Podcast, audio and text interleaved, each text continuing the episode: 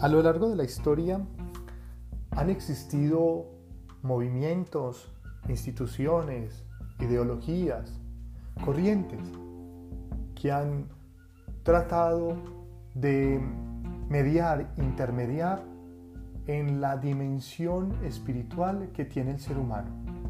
El ser humano es un ser trascendente por naturaleza.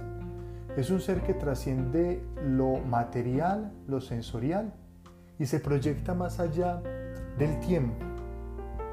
El ser humano tiene conciencia de trascendencia, una conciencia que por lo menos hasta este momento no se ha descubierto en ningún otro ser de la naturaleza, ningún otro ser eh, animal o vegetal. La conciencia trascendente está en el ser humano. Y esa conciencia de lo trascendente, esa conciencia de la íntima relación del hombre con Dios, pasa por un proceso que el hombre mismo también ha llamado de revelación. No solamente es una relación eh, del hombre hacia la búsqueda de lo trascendente, sino también del trascendente en búsqueda hacia el hombre. No es simplemente el hombre como eh, un huérfano buscando respuesta a las inquietudes que no puede responder, que se crea la idea de Dios, como absurdamente algunos eh, quieren reducir el aspecto religioso y espiritual del ser humano. Dios y la espiritualidad no solamente son la respuesta infantil o mítica del hombre. Dios es también eh, un proceso, por decirlo de alguna manera, en el que hay un acercamiento de dos realidades y Dios mismo también empieza a revelarse.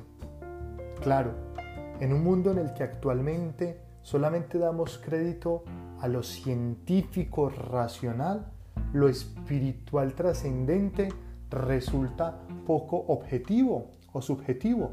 Pero también tendríamos que decir lo mismo sobre los sentimientos que nos unen hacia una persona, hacia una pareja o hacia una familia.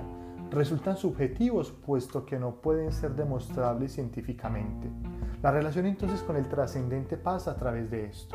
Y en, este contexto de relación y de revelación del hombre con Dios y de Dios con el hombre, aparece una figura excepcional en la historia de la humanidad y que ha marcado la historia en los últimos dos milenios. Es el cristianismo. El cristianismo como religión, el cristianismo como estilo de vida el cristianismo como convicción y dentro del cristianismo, pues todos los distintos, llamemos, movimientos o iglesias que se han formado.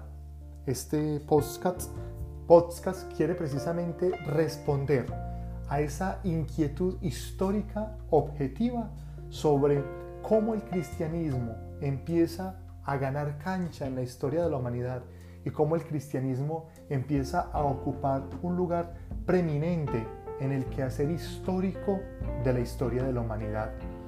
Pretendemos a partir de él dar respuesta crítica y objetiva. Aunque lo hacemos dentro del seno de la Iglesia Católica, a la que precisamente hago parte, eh, queremos y pretendemos de alguna manera mm, ser lo más objetivos posibles, sin caer en pasionismos o caer en censuras que a veces hacen más daño que bien.